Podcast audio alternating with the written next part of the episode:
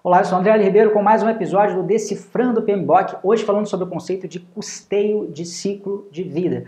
Esse você vai ver que é um conceito muito importante para a gestão dos seus projetos e também se você estiver aí querendo fazer o exame CAPM ou PMP, vira e mexe aparece uma questão disso na sua prova, tá? Então, basicamente, o que é custeio de ciclo de vida? É, é, custeio de ciclo de vida é você se importar não só com o custo do seu projeto, mas também com o custo do produto do seu projeto ao longo de todo o seu ciclo de vida. Vamos tentar explicar melhor isso com um exemplo. Tá? Vamos pensar que a gente tem, por exemplo, um projeto de construção de um prédio, de um edifício de apartamentos. Né? Então, num determinado dia esse projeto começa, vamos supor que demore dois anos para esse prédio ficar pronto. Só que depois desses dois anos existe um ciclo de vida desse produto prédio que pode durar aí por mais 50 anos. Vamos supor que 50 anos é a vida útil do prédio. E o que, que acontece? Não adianta você economizar demais né, aqui no momento em que você está construindo esse prédio. Vamos supor que você vai ter uma economia aqui de 2 milhões de reais, por exemplo, na economia, ou melhor, na construção desse prédio.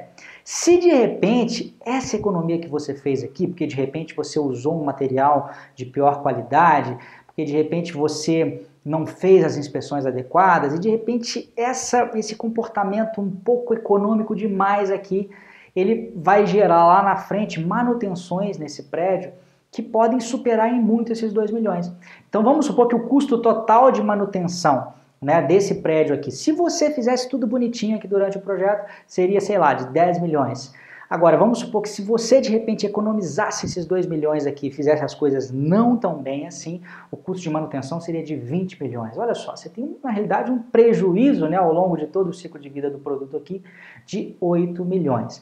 Né? É claro que isso envolve uma série de coisas. Né? Aqui eu só quis mostrar o conceito para vocês, mas muitas vezes existe restrição orçamentária. Nesse caso que eu falei de construção de prédio, existem aspectos até muito mais sérios, né? de segurança, né? que tem que ser levados em consideração. Mas é, eu só quis né, mapear o conceito e você pode adaptar esse conceito para outros tipos de projeto. Né? Se você está construindo um software, por exemplo, não adianta economizar demais nos testes se, se depois você vai ter que dar manutenção demais lá na frente. E dar manutenção no sistema de produção é muito mais complicado do que dar manutenção num sistema é, durante a fase de desenvolvimento, tá bom? Então, custeio de ciclo de vida, fiquem atentos a isso dentro do seu projeto, se é algo que o PMBOK prevê, é algo que cai nos exames PMI, no exame PMP no exame CAPM, então fique ligado que se isso aparecer na sua prova, você já sabe o que é, você já sabe conceituar e certamente você pode ganhar alguns pontinhos adicionais aí.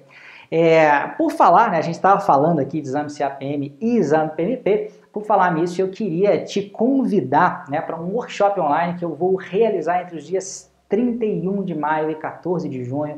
É a segunda edição do nosso workshop chamado Certifica GP, em que eu falo sobre as certificações CAPM e PMP. Eu mostro por que, que elas são um pré-requisito quase que obrigatório para você, se você quer realmente levar a sério essa carreira de gerente de projetos.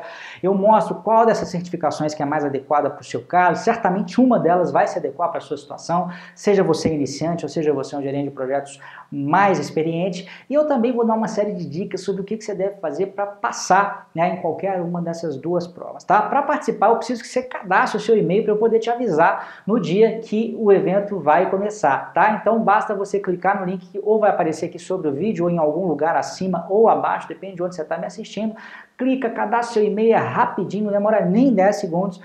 E a partir daí, né, no dia, lá no dia 31 de maio, quando a gente for divulgar o primeiro vídeo, eu vou te avisar, você vai poder assistir o vídeo, vai poder entrar em contato com outras pessoas que também estão interessadas é, na certificação e mais, né? Até o dia 31 de maio a gente vai estar divulgando muito conteúdo por aqui e se cadastrando, você fica certo aí, tem certeza que você vai receber tudo, tudo, tudo no seu e-mail, tá bom? Grande abraço, até a próxima, tchau, tchau.